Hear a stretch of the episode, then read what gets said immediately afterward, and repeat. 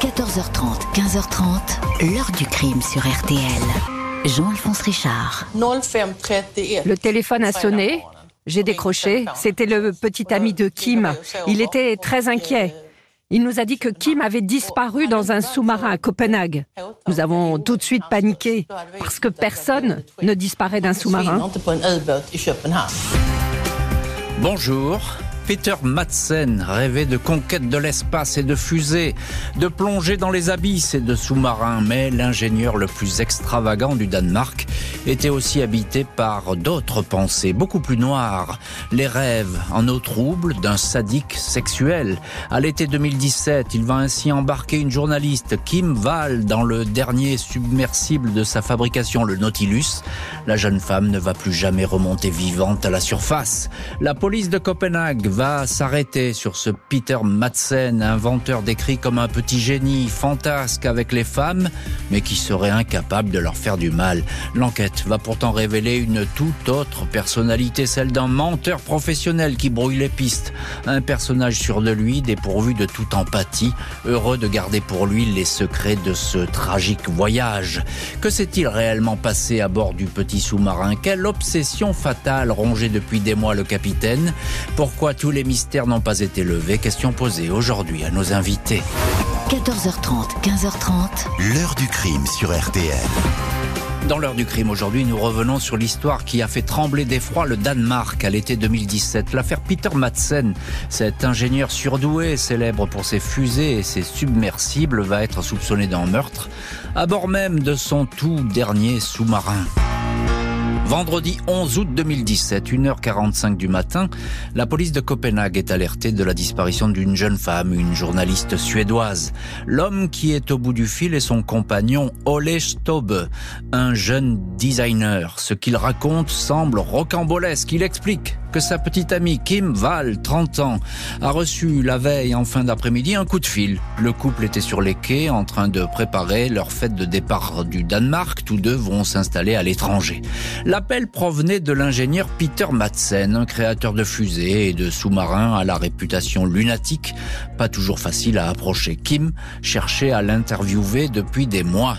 Madsen lui a proposé de prendre le thé dans son atelier tout proche. Elle y est allée, puis est revenue en déclarant que Madsen était OK pour l'interview, à condition que ce soit à bord de son dernier sous-marin, le Nautilus. Kim a promis qu'elle serait de retour pour la fête. Vers 19h, elle a envoyé une photo du submersible, le Nautilus UC3, puis une autre où elle est aux commandes. Depuis, le petit ami n'a plus aucune nouvelle. Kim n'est pas réapparu. La police alerte la marine danoise. Aux alentours de 4 heures du matin, les secours maritimes sont sur le qui-vive aux premières lueurs du jour. Deux hélicoptères et des bateaux patrouillent au large de Copenhague. Vendredi 11 août, 10h30, un plaisancier qui participe aux recherches indique avoir aperçu le Nautilus en difficulté aux abords du phare de la baie de Kogge au sud-ouest de Copenhague, près d'une côte désolée. Il a vu le pilote émerger du bâtiment qui était en train de sombrer. Madsen a pu nager jusqu'à un canot moteur venu à sa rencontre. Il est sain et sauf. Une heure plus tard, l'ingénieur pose le pied sur la terre ferme dans le petit port de Dragor. La nouvelle du naufrage s'est répandue. Plusieurs journalistes sont sur le quai. Peter Madsen, épaisse tignasse blonde, veste de camouflage kaki, grosses chaussures noires et souriant. Il lève le pouce pour signifier que tout s'est bien passé. Je vais très bien, confie-t-il à un reporter. Il est juste triste que le Nautilus ait sombré. Un défaut dans une citerne du ballast, précise-t-il. Le petit ami de Kim Val est dans la foule, mais on le laisse sans nouvelles. La police interroge Peter Madsen à l'abri des curieux. Il parle d'une avarie. À propos de la journaliste embarquée pour cette promenade, il assure qu'elle n'était pas avec lui lors du naufrage. Je l'ai déposée au bout de l'île. Elle allait très bien, affirme-t-il. À aucun moment, l'ingénieur cherche à avoir de ses nouvelles. La police doute. Peter Madsen est rapidement placé en état d'arrestation, soupçonné d'homicide par négligence.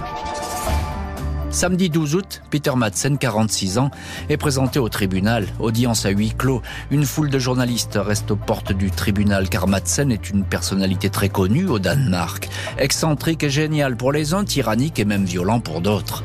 Il a construit sa première fusée à l'âge de 7 ans et il est depuis surnommé Rocketman. Bien avant Elon Musk, il a imaginé un programme de voyage privé dans l'espace. Il était associé avec un ingénieur de la NASA avec qui il a rompu. A aussi construit trois sous-marins, puis s'est fâché après la mise à l'eau du Nautilus. Il n'y aura jamais de sérénité sur le Nautilus tant que j'existerai, a-t-il menacé ses associés en claquant la porte. Au tribunal, Madsen revient sur sa version concernant Kim Wall. Désormais, il admet qu'elle a été victime d'un accident. La trappe de la tourelle lui est tombée sur le crâne. Elle était au sol, inconsciente. J'ai essayé de la ranimer, j'ai paniqué, dit-il. J'ai tiré le corps avec une corde et je l'ai jeté à la mer. Et voilà donc en quelques heures les deux scénarios servis par euh, Peter Madsen. Est-ce qu'on peut le croire Difficile à dire car effectivement le corps de la jeune journaliste est pour le moment introuvable. Histoire euh, loin d'être finie et qui d'ailleurs va basculer tout simplement dans un film d'horreur. On va voir ça euh, dans la suite de l'heure du crime. Alors on au mois d'août 2017. Le Danemark, c'est pas un très grand pays et tout de suite la nouvelle de la disparition du Nautilus va se répandre. Bonjour Camille Bavolert. Bonjour. Merci infiniment d'être au téléphone de l'heure du crime. Euh, vous êtes journaliste pour l'agence France Presse, l'AFP à Copenhague. À l'époque, vous étiez en poste en Suède et c'était au moment des faits. Et évidemment, euh, dans ces pays qui sont très proches, euh, on va beaucoup parler de cette histoire et vous avez suivi effectivement cette histoire de Peter Madsen. Alors tout de suite, Camille Bavolert, ça fait beaucoup de bruit parce que la nouvelle se répand de la disparition du Nautilus, mais aussi de la disparition de la jeune journaliste.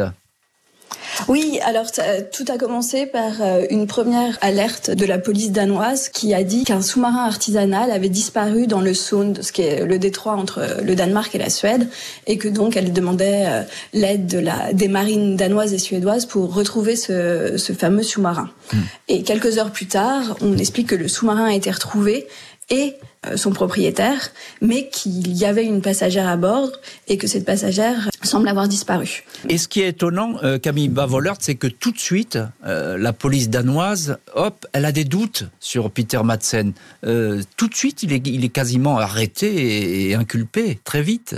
Oui, les doutes sont quasiment immédiats. Alors tout d'abord, il y a une sorte de réjouissance dans la presse ou même dans la police en disant oh on l'a sauvé, mhm. on a sauvé le sous-marin. On ne parle pas immédiatement euh, de Kim Val.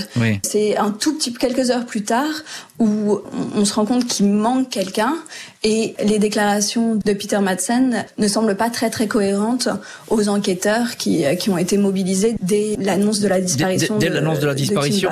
et Camille Bavolert, euh, il faut bien dire les, choses comme elles sont. La toute première version, lui, il dit non, attendez, moi, Kim, euh, je l'ai laissé sur le rivage, etc. Il est très, il, est, non, mais il est, ce que je veux dire par là, c'est qu'il est très étonnant. Il lève le pouce, tout va bien. Je suis sain et sauf, ça s'est bien passé. C'est quand même incroyable. Oui, tout de suite, en fait, c'est comme s'il balayait l'affaire d'un revers de la manche. Il, euh, il ne parle que de lui. Il hmm. explique simplement, euh, oui, oui, non, mais euh, elle, ah oui, elle a été là un moment, mais je me souviens plus très. Oui, oui, non, elle est partie, tout allait bien. Il essaye vraiment d'éviter le sujet hmm. très très rapidement. Oui, c'est ça. Donc il élude le sujet, et mais d'ailleurs c'est ça aussi qui intrigue les enquêteurs parce qu'ils se disent pourquoi est-ce qu'il ne parle pas que de qu'il ne parle que de lui, pourquoi il n'évoque pas cette femme disparue qui était à bord, sa passagère? Bonjour Thor Keller. Bonjour. Merci infiniment d'être vous dans le studio de l'heure du crime. Vous êtes journaliste danois et vous êtes correspondant à Paris pour le journal danois Information. Euh, et cette affaire, évidemment, vous la connaissez, vous êtes journaliste danois, donc c'est une affaire qui a fait énormément de bruit au, Danemark. Vous avez dû lire des, dizaines d'articles sur, sur le sujet. Alors, avec vous, un mot sur la trajectoire de Peter Madsen. Il a 46 ans, c'est un inventeur, on l'a dit même inventeur de génie, comme on le présente. Il est célèbre au Danemark. Oui, euh, je me souviens à l'époque, euh, moi je travaillais pour les radios publiques danoises. Hmm. Et euh, Madsen, c'était quelqu'un qu'on invitait euh, chaque fois qu'il y avait une nouvelle mission NASA pour aller en Mars ou chaque fois qu'il y avait quelque chose sur la technologie, notamment le sous-marin. Donc à l'époque, c'était quelqu'un qui était volontaire pour aller au studio à 6 heures le matin pour parler sur ces sujets-là. Il était dans les radios, mais aussi il figurait dans les épisodes de la télévision, etc. Donc euh, c'était quelqu'un connu. Je dirais pas, il était médiatique, super célèbre. C'était euh, pas Thomas Pesquet, mais, euh, mais il était euh, connu par la public et euh, dans les milieux de journalistes. Il, il, il aime bien les médias, hein, il répond volontiers aux, interviews, même si parfois il faut un petit peu le, le solliciter longtemps. C'était le cas pour la jeune journaliste suédoise qui a essayé pendant des mois et des mois de l'approcher et qui a enfin eu cette chance qui est devenue tout simplement une tragédie et une malchance. Il a une très haute idée de lui-même tout de même, hein, Peter Madsen. Oui, c'est en effet euh, l'image qu'on a, que nous avons maintenant. Euh, de nombreux euh, rapports fait parler d'un un homme qui brouillait avec tous ses collègues dans tous les groupes dont il, il faisait partie à l'époque, euh, son groupe de fusée spatiale, son groupe de sous-marins. Chaque fois, il a, il a rompu euh, parce que c'était impossible pour lui de travailler avec les autres. Son ego était euh, mis en avant tout le temps. C'est aussi quelqu'un qui habitait pendant une certaine période sur le sous-marin. Donc, dans un pays où c'est plutôt normal d'aller chez soi regarder la télévision le soir, lui, il faisait beaucoup de bruit. Euh, Camille Bavolert, euh, il va vite changer d'avis, euh, Peter Madsen, parce qu'il dit bon, je l'ai laissé sur la sur la côte danoise, et puis il s'aperçoit que ça marche pas, et d'un seul coup, là, quand on le présente au tribunal où il est mis en accusation, il va dire ah ben non, finalement c'est un accident, mais il en reste là pour l'instant. Oui, il, euh, sa première version, c'est, euh, je crois que la première version, oui, c'est quand elle, elle, elle, a pris un coup sur la tête mm. et euh, donc elle est tombée inconsciente. J'ai essayé de la ranimer, il y avait plus rien à faire. après, je, j'ai paniqué mm. et il, il, explique qu'il a qu'il a jeté le corps Dans la mer. à la mer pour faire une sépulture marine. Mais il se souvient pas d'où et les, les détails sont. Cette première version est déjà un peu confuse. Tout, reste flou avec lui, effectivement. Le corps de Kim Val va réapparaître et il va livrer un tout autre scénario. 21 août 2017, un cycliste qui roule sur une route déserte le long de la baie d'Amanger, au sud de Copenhague, découvre sur la grève un buste de femme nue atrocement mutilée. Pas de tête, pas de bras, pas de jambes. Les poumons ne sont plus là. Grâce à l'ADN, les légistes établissent qu'il s'agit d'une partie du corps de Kim Wall, la journaliste suédoise.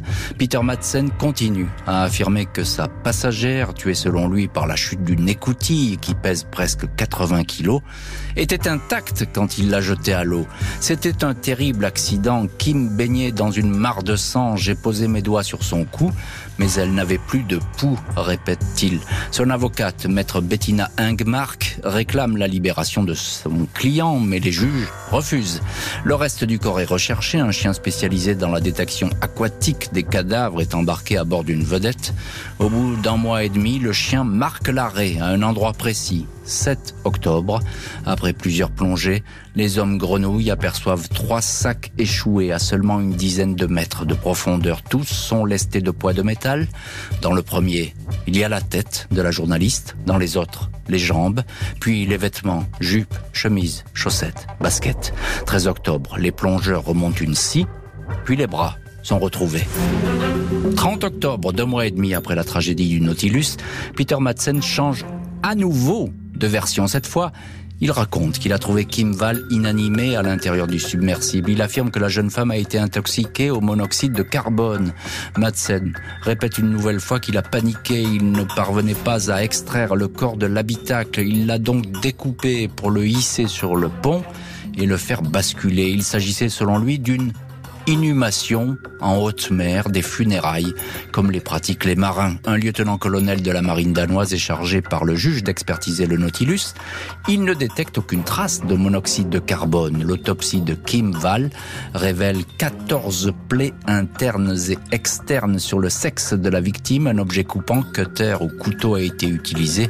Les blessures peuvent être assimilées à des actes de torture. Elles ont en effet été infligées alors que la journaliste était encore vivante.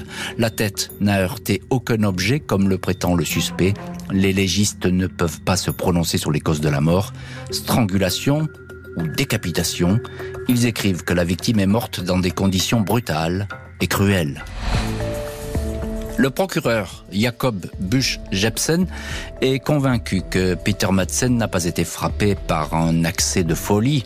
Il est vraisemblable qu'il a prémédité son geste. Depuis quelque temps, il faisait le tour de femmes qu'il connaissait pour leur proposer une sortie. À bord du Nautilus, quelques heures avant le crime, Madsen a fait des recherches sur Internet avec les mots-clés femme, décapitation ou encore agonie. Dans son ordinateur et sur ses téléphones portables, les policiers ont retrouvé des dizaines de vidéos et de photos de femmes torturées, pendues, égorgées. Le capitaine du Nautilus aurait-il utilisé Kim Val pour assouvir ses fantasmes les plus sordides? 16 janvier 2018, la police annonce que le suspect est poursuivi pour homicide avec préméditation, relations sexuelles forcées et démembrement d'un cadavre. Et c'est sous ces chefs d'inculpation que Peter Madsen va devoir comparaître lors d'un procès. Les débats, témoignages à l'appui vont confirmer que l'accusé élaborait, sans doute depuis longtemps, un piège mortel. Nous allons voir dans les chapitres suivants comment la justice va aborder le déroutant cas Peter Madsen déroutant. Parce que effectivement euh, il change toujours d'avis cet ingénieur Camille Ba Volert vous êtes journaliste à l'AFP euh, à Copenhague à l'époque des faits. Je le rappelle vous étiez en Suède et, vous avez suivi évidemment cette affaire euh, avec tous vos confrères. Il livre plusieurs scénarios successifs, Madsen, et on s'y perd un petit peu. Le dernier, c'est le, monoxyde de carbone, c'est ça elle serait morte asphyxiée. Oui, ça c'est un, un, scénario qui l'a un petit peu étoffé, mais euh, qui a été euh, celui qui l'a servi le plus le, le plus longtemps. Mhm. Euh, c'est d'autant plus déroutant que euh, très vite il a été avéré qu'il quand le sous-marin a été examiné, il y avait absolument aucune trace eh de, de, gaz dans mhm. dans ce submersible. Donc euh, il, il, donne un premier scénario, un deuxième, et puis il ajoute des détails qui font toujours preuve d'incohérence, ce qui fait que, en fait, ce qui s'est passé dans cette soirée-là, personne ne saura, ne saura jamais. Eh oui, parce qu'il était le seul témoin et effectivement, euh, on n'arrive pas à le suivre. Peter Madsen, il, essaie de brouiller les pistes euh, en permanence. Alors toutefois, il y a quand même des, euh, des, des, des, attestations techniques, des découvertes, notamment celle de l'autopsie. l'autopsie, Camille Bavolert, l'autopsie de Kim Val, elle est épouvantable parce que finalement, on ne sait pas si elle est si elle est pas morte décapitée. On va se poser la question. Alors malheureusement, le, la, la, cause de la mort euh, ne peut pas être établie avec euh, avec certitude, selon euh, les experts. On parle soit d'un égorgement, soit d'un étouffement. Ce qui aussi complique la, la tâche des médecins légistes, c'est que le corps a été démembré et qu'on l'a retrouvé au compte-gouttes. Euh, le torse, les jambes, euh, la tête, et tout ça avec des détails qui étaient euh, assez abominables, notamment pour la famille et les proches de cette jeune femme. Euh, ce qui est certain, c'est que, bah, par exemple, des sévices sexuels lui ont été infligés, mmh. notamment quand elle était encore vivante. Ah oui, ça, euh, ce qui est quelque chose que, que Madsen n'a jamais euh, admis. Oui, c'est ça. Et, ce sont des tortures, tout simplement, hein, qui ont été infligées euh, à cette jeune journaliste. Encore un, petit mot, Camille Bavolert. On trouve beaucoup de choses sur lui, hein, dans son téléphone portable, son ordinateur. Il y a toutes ces photos bah, de, de, femmes torturées, enfin, etc., asphyxiées. Apparemment, il prenait plaisir à regarder tout ça en permanence, Madsen. Oui, c'est des éléments que l'enquête euh, révèle euh, au fur et à mesure. Il fait l'objet de différents euh, examens psychiatriques qui montrent qu'il a une sexualité morbide, que c'est un pervers extrêmement dangereux, et euh, c'était des, des, informations qui évidemment n'étaient pas connues avant, mmh. mais Madsen était célibataire, était connu pour avoir euh, des relations euh, nombreuses, mais personne ne pouvait euh, évidemment se douter qu'il avait des obsessions aussi macabres. Mmh. Alors Thor Keller, vous êtes vous journaliste danois et que je le répète correspondant pour le journal danois Information et vous êtes basé à Paris en France. On entend ce que dit Camille Bavolert sur cette sexualité un petit peu débridée. Au, fil de l'enquête, on va effectivement s'apercevoir que c'est un libertin et que bah, des femmes, il y en a beaucoup autour de, Peter Madsen. Oui, depuis des années, euh, il a fréquenté des clubs euh, sadomasochistes euh, au Danemark. Il y a plusieurs petits amis, plusieurs femmes qui, parlent de lui, de son histoire. il y a personne qui parle de la violence contre eux. Oui, c'est ça. Euh, c'est pas ça euh, l'histoire qu'il a. Il a une histoire euh, de cette sorte de sexualité particulière. Il y a aussi toutes les preuves dont vous parlez de, de, trouver sur son téléphone, mais on peut pas établir qu'il a fait de la violence sexuelle avant. Oui, il a jamais menacé personne, hein, c'est ça. Voilà. Ce que disent ces femmes, qu'il y a même des, des femmes. Moi, j'ai lu des témoignages où dit c'était quelqu'un de sympathique, qui était assez doux et prévenant, et on pouvait pas imaginer qu'il ait fait une chose pareille. C'était absolument impossible. Je voudrais avec vous, euh, Thor Keller, qu'on qu revienne un petit peu sur le sous-marin, euh, le Nautilus. Alors c'est à l'époque, hein, c'est le, plus grand sous-marin privé dans le monde. Euh, c'est parce que c'est vraiment un, créateur, Peter Madsen, 38 tonnes, 18 mètres et ça devient une scène de crime. Euh, mais il a coulé ce sous-marin. Euh, il, il, a eu un accident. Euh, Qu'est-ce qu'on va retrouver dans ce sous-marin? Mais dans le sous-marin, on trouve des preuves, même s'il est sous, sous l'eau. On peut trouver des, des, preuves qui aident à, à plus tard euh, dans le process euh, contre lui. Euh, la, la, police a pu, avec des experts, pu trouver des preuves, même si il était sous l'eau depuis un certain temps. Et il a, c'est lui-même qui a provoqué le naufrage? Alors lui, il a dit, c'est un accident? Lui, il a dit c'est un accident, mais on trouve plus tard que c'est probablement lui qui a fait que ça se passe comme ça. C'est-à-dire qu'il voulait cacher euh, son forfait et, il voulait sûrement faire effacer des preuves, c'est ça? Tout à fait. C'est peut-être un des les, les, seuls endroits où il a dit la, la vérité, euh, Madsen, c'est qu'il était en panique. Et euh, c'est pour ça qu'il a fait ça. Le capitaine du sous-marin va être jugé, il encourt la perpétuité. Jeudi 8 mars 2018, Peter Madsen apparaît devant le tribunal criminel de Copenhague. Il plaide non coupable, il raconte avoir fait une mauvaise manœuvre à bord du Nautilus. Kim Val, 30 ans, est selon lui morte asphyxiée au monoxyde de carbone. Il ajoute qu'il s'est longtemps abstenu de dire la vérité, tout simplement parce qu'il voulait respecter la douleur de la famille. Madsen n'a aucune réaction quand le dernier message de la victime à son petit ami est dévoilé. Je suis toujours vivante, mais on plonge là, dit-elle en plaisantant. Il a même emmené du café et des cookies. Je t'aime, ajoute-t-elle. Le procureur indique que le crime ne fait pas de doute. Après son sauvetage, Peter Madsen avait sur lui du sang séché de sa victime. C'est un homicide prémédité.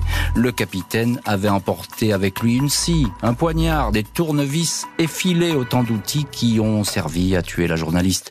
Parmi les 215 témoins questionnés par les enquêteurs, une ex-petite amie a communiqué à la police des textos intrigants envoyés par Madsen peu avant la tragédie.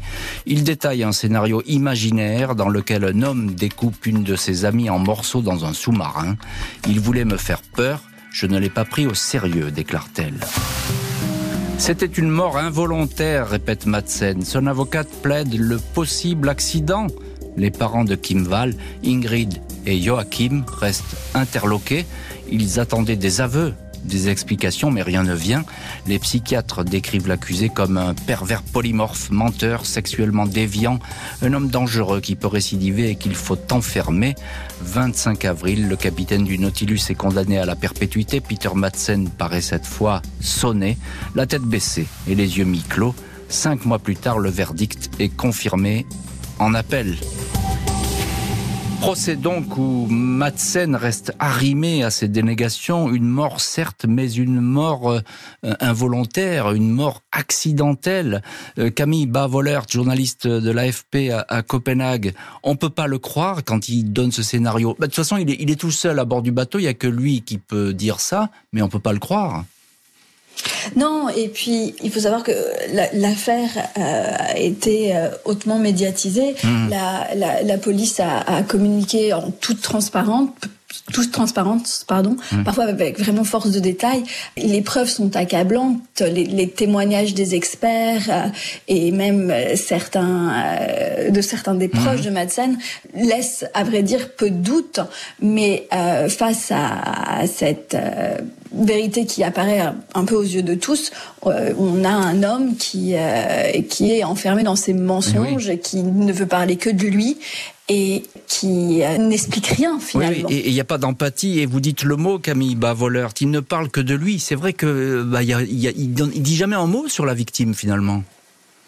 Non, il au, début du procès, il a dit euh, une phrase qui était assez ambiguë, comme quoi il était, il était triste, il était un peu désolé, mais c'est, vraiment, c'est, non seulement c'est pas des mm. aveux, mais c'est pas vraiment des excuses, euh, des excuses, même pas le mot, mais il, il montre aucune empathie vis-à-vis de, de, de, sa victime. Oui, c'est ça. Et il est, il est. Alors vous dites effectivement, il est triste. Bon, mais enfin ça, il est triste. Est-ce que c'est à la hauteur de ce qui vient de se passer On n'en est pas sûr. Et puis il est peut-être triste pour lui tout simplement, ce qui est encore plus effrayant. Thor Keller, vous, êtes journaliste danois en poste à Paris. Alors, euh, il dit euh, c'était un accident, on a bien compris, voilà, c'est son scénario, euh, l'asphyxie au monoxyde, il n'arrivait pas à sortir le corps, il a découpé, il a dépecé cette, cette pauvre journaliste. Bon, voilà, ça c'est sa version. Mais tout de même, la préméditation, elle est flagrante. on voit tout de suite qu'il a tout combiné, qu'il a tout préparé. Euh, presque depuis le début de l'affaire, c'est qu'il est coupable. Il n'y a personne autre qui a pu euh, commettre cet crime.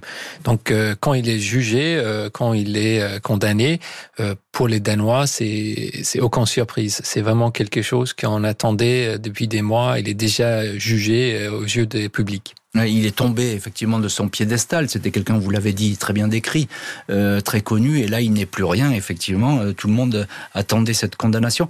Euh, un mot là-dessus d'ailleurs, parce que au Danemark, j'ai lu, mais c'est peut-être faux, que la préméditation c'est assez rare et que c'est un, un verdict qui est peu appliqué. Euh, le fait d'être euh, la perpétuité. Condamné à perpétuité, oui. Oui, bah, ça, ça existe, ça existe sûrement au Danemark. Euh, la prison, euh, la prison à, vie, c'est tout à fait quelque chose qui existe chez nous. On a plusieurs personnes qui ont été condamnées à prison à vie et euh, on a plusieurs personnes qui sont là maintenant en prison depuis plus que 30 ans. Mm. Même une personne qui est là depuis 38 ans. Mm. Donc la prison à vie, ça, ça, ça existe. ce qui est vrai, c'est que on peut on a le droit d'avoir une euh, réévaluation de son. Oui, c'est ça. il, est, y a un suivi euh, carcéral, c'est ça. Oui, oui, oui. Hein, suivi, euh, mais ça ne veut pas de tout dire qu'on a le droit de sortir.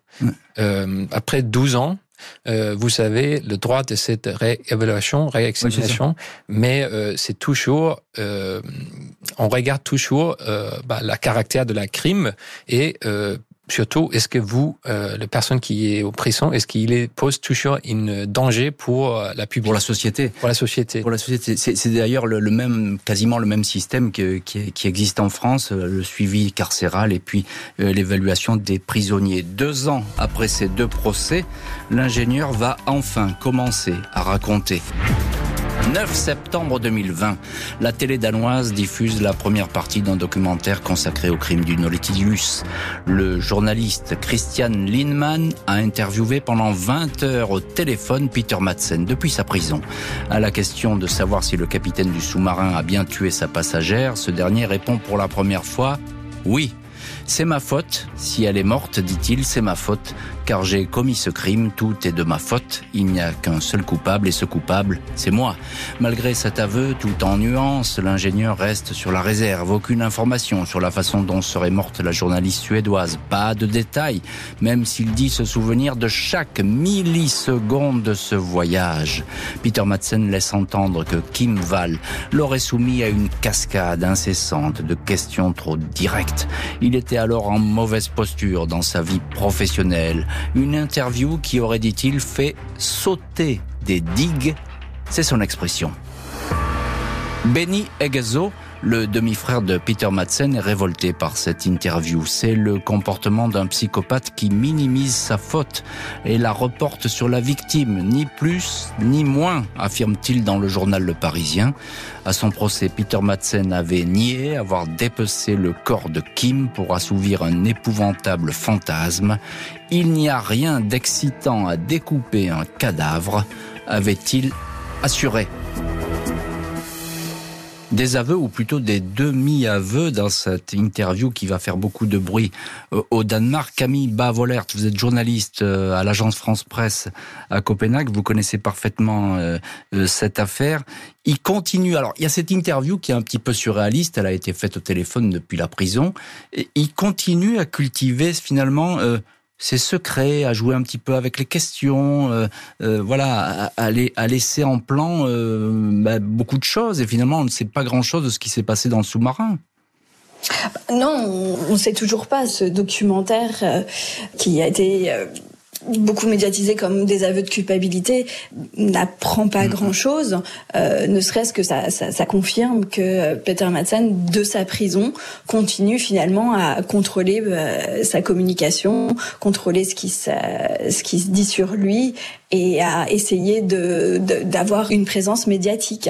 Et euh, ce qui est aussi intéressant à noter, c'est que euh, le cette interview, elle inter... enfin cette interview, ce documentaire, mm-hmm. il, euh, il est diffusé quelques semaines ou quelques mois avant une une tentative d'évasion de Peter ben Madsen. oui, tout à fait. Euh... qui, qui, va se produire. On, va, on en dira un mot à la fin de, de l'heure du crime, mais encore un petit mot, Camille Bavoleur. Il va même un peu plus loin, Peter Madsen, parce qu'il dit finalement bah, c'est cette journaliste, elle m'a énervé. Euh, hein, euh, en gros, entre guillemets, j'ai pété les plombs. Euh, elle me posait des questions, j'ai pas supporté. Finalement, c'est pas de sa faute si tout ça s'est déroulé comme ça. Non, et c'est d'ailleurs un processus qui avait été mis, enfin révélé par les, les psychiatres. Il assume pas vraiment. Euh, son crime. Il a un don pour euh, rejeter la, la faute hmm. euh, sur autrui et dans, dans le cas précis là sur sur sa victime. Bien sûr. Il il reconnaît pas avoir il reconnaît pas le crime avec préméditation pour lequel il a été condamné. Hmm. Torre Keller, vous êtes vous journaliste danois. Il veut qu'on parle de lui finalement, Peter Madsen. Il n'y a que ça qui l'intéresse. Hein. Le reste, il s'en fout un peu. Du moment qu'on parle de lui, c'est bah, il est heureux. Oui, c'est un narcissiste total. Euh, les trucs qu'il aime le plus dans ses mondes, c'est quand on parle de lui. Euh, S'il parlait français, je suis sûr qu'il était heureux quand on parle de lui euh, maintenant. Oui. Et euh, il essaie de, de cultiver l'intérêt public pour lui avec ses interventions comme ça et avec bah, aussi des lettres qu'il envoie aux, aux, femmes, etc. Même pendant qu'il est en prison. Ah, il continue. Il continue de faire ça aussi. il vient d'être condamné il y a quelques mois là pour pour avoir fait ça. Il peut pas tolérer qu'on parle pas de lui, qu'il a pas de connexion avec le monde. Ah oui, donc il continue effectivement ses pressions et notamment avec ses femmes, hein, puisqu'il était entouré beaucoup de femmes à une époque. Un petit mot de Torre Keller aussi. Euh, la famille de Kim Val, euh, la famille donc de la victime, elle va veiller à ce que la mémoire de Kim euh, ne soit pas salie. Ça, c'était important pour la famille. Ben oui, il est extrêmement important de se rappeler que cette histoire n'est pas celle de Kimval. Euh, c'est l'histoire d'un tueur euh, dépravé, malfaisant. Euh, l'histoire de Kimval, c'est une autre histoire. C'est une histoire d'un journaliste jeune, brillante, qui travaille partout dans le monde, qui est extrêmement bien formé et qui parle de cette histoire de gens qui sont pas bien dans la vie. Donc eux, ils veulent pas que l'histoire de Kimval est celle de la meurtre. Ils veulent que l'histoire d'elle, c'est sa vie et c'est ce qu'elle a fait dans sa vie. Ils, ils, veulent pas que effectivement elle soit salie, euh, tout simplement. Exactement. Leur, fille par euh, par ce qui s'est passé et par cet homme Peter Madsen.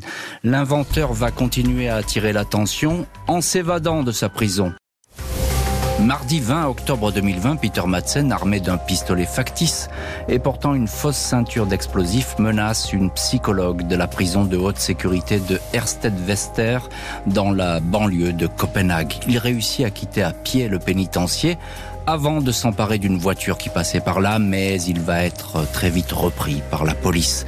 La surveillance du condamné est alors renforcée, son contact avec le monde extérieur doit rester très limité, ne serait-ce que par respect pour la famille de Kim, indique l'administration pénitentiaire. La famille de Kim Val veille sur sa mémoire. Dans le New York Times, son père raconte que sa fille cherchait toujours à connaître l'histoire derrière l'histoire. Il y a des psychopathes et des prédateurs parmi nous. Ils sont souvent très charismatiques. Ce sont d'excellents orateurs. Ils manipulent facilement les autres. Vous êtes peut-être en train d'interviewer un prédateur. Je ne sais pas. Les psychopathes savent-ils ce qu'ils sont? Je n'en suis pas sûr. Et cette voix, eh bien, c'est celle de Peter Madsen dans une interview euh, assez ancienne et c'est quand même très étonnant d'entendre ce discours parce que vous avez peut-être en face de vous un, psychopathe et effectivement, il s'est révélé être un psychopathe. Psychopathe qui s'ignore, ça, seuls les psychiatres pourront le dire, mais personne n'a réussi à aller jusque dans le, au fin fond de la tête de Peter Madsen. Euh, Camille Bas-Volert, journaliste de l'agence France Presse à Copenhague et en direct avec nous dans l'heure du crime. Alors euh, là, on vient d'entendre Peter Madsen, évidemment, c'est sa face la plus sombre qu'il est en train de, de révéler. Il est en prison dans ce pénitentiaire de, Copenhague, Peter Madsen, il est toujours considéré comme ultra dangereux euh, oui, alors il a été euh, depuis sa son euh, évasion avortée, il a été changé de prison. Il est dans, dans une autre partie du pays. Et oui, évidemment, il est toujours considéré comme comme dangereux. Les, les, psychiatres sont absolument unanimes. Les risques de récidive sont sont énormes. Pour sa tentative d'évasion, il a été condamné à 18 mois, 20 mois de prison, je crois, mhm. euh, et euh, ce qui d'ailleurs euh, influence, enfin, aura une, euh, jouera un rôle quand, quand et si il demande des remises de peine à partir de, de 2030. Ce qui est aussi certain, c'est que la, les mesures des sécurités des prisons ont été renforcés, mhm. notamment pour euh, des personnages qui ont, euh, des, des, prisonniers qui ont un profil euh, extrêmement dangereux, comme c'est le, le, cas de Madsen. Et euh, les criminologues qui, qui ont été consultés sur, sur l'affaire ont demandé au personnel pénitentiaire d'être particulièrement attentif à tous les projets dits créatifs de Madsen, mhm. parce que le, c'était lui qui avait réalisé le, le, pistolet, la, oui, la fausse, la fausse ceinture d'explosifs. Et, évidemment, et on, oui, parce qu'on reconnaît, vous avez raison de souligner ce détail parce qu'il est important, euh, Camille Bavolert, parce qu'effectivement, on reconnaît là l'ingénieur euh, qui est astucieux, donc on craint qu'il puisse euh, à nouveau essayer de s'évader parce qu'il ne supporte pas l'incarcération. Non, il, il, trouve injuste en fait d'avoir peu de contact avec le monde extérieur. Euh, et euh, on, l'a dit plusieurs fois, c'est un homme qui est extrêmement euh, charismatique mmh. et qui euh, attire beaucoup de groupies, si, si on peut dire. Et, et, ce qui fait aussi que le Danemark a changé sa législation. Les, les, gens qui sont condamnés à perpétuité maintenant sont, sont notamment privés de correspondance amoureuse, si, si on peut dire, pour les au moins les dix premières années euh, ah de, de, leur peine. Euh, ils ont aussi euh, moins de, de droits aux permissions. il faut savoir que Peter Madsen a été amoureux d'une jeune fille de 17 ans qui était complètement euh, sous son sous, son, joug et, sous son emprise, euh, bien sûr, oui. Exactement. Donc euh, c'est pour ça que le, le, Danemark a, a, renforcé la, la législation hmm. dans dans ce domaine. Eh ben oui, Camille Bavolert, là vous vous effectivement vous donnez des, des clés pour comprendre ce portrait très sombre de, de, cet homme qui est toujours ultra dangereux. C'est en tout cas ce que disent les psychiatres. Thor Keller, vous êtes vous journaliste danois, correspondant à Paris pour le journal Information. Est-ce qu'il sortira un jour, Peter Madsen? C'est mal parti pour l'instant, mais c'est très très mal parti. Et une histoire comme le sien qui est si médiatisée, euh, même si nous sommes un pays de l'état des droits, euh, je pense que ça va quand même jouer euh, sur sur sur le futur pour pour lui aussi le fait qu'il a condamné il a été condamné encore une fois. Euh, je pense que c'est pas quelqu'un qu'on va voir pendant des décennies. Je pense que ça va être le, le peine le plus dur pour lui, c'est qu'on arrête de parler de lui, euh, c'est qu'on l'enterre le mail de, de Peter Madsen euh, au fond de la mer avec son sous-marin. Mais oui, c'est effectivement le, le, pire qui puisse lui arriver. Euh, encore un petit mot, on va terminer cette émission avec vous, Thor Keller. Histoire qui a marqué le Danemark. C'est le, le pire des crimes qui a été commis dans votre pays. Au moins, c'est le, plus médiatisé et le, crime le plus connu au Danemark, je dirais, parce qu'il arrive en 2017 où tout est complètement, on a tous les réseaux sociaux, euh, chaque détail sort deux secondes après, les, mots ont été mm. prononcés euh, euh, pendant le process. Je me souviens aussi de ma, ma, jeunesse où il y avait des autres cas aussi macabres que, ce que c'est là, mais c'est sûr que c'est un qui, qui reste dans la mémoire de, de tous les Danois. Ole Stobbe, le petit ami, a dit, il y a rien qu'un peut apprendre de cette crime. Il n'y a rien qu'on peut changer avec cette crime. Mais s'il y a une chose à faire, c'est peut-être de penser un peu plus aux victimes, aux familles qui ont subi tout ça et être sûr qu'on donne les informations à eux avant qu'on les donne aux médias. Pensez aux victimes, effectivement, et c'est toujours important. On le répète assez dans cette émission, l'heure du crime. Merci beaucoup, Thor Keller et Camille Bas-Volert, d'avoir été les invités de l'heure du crime. Merci à l'équipe de l'émission. Rédaction en chef Justine Vignot, préparation Marie Bossard, réalisation Jonathan Griveau. Jean-Alphonse Richard sur RTL. L'heure du crime.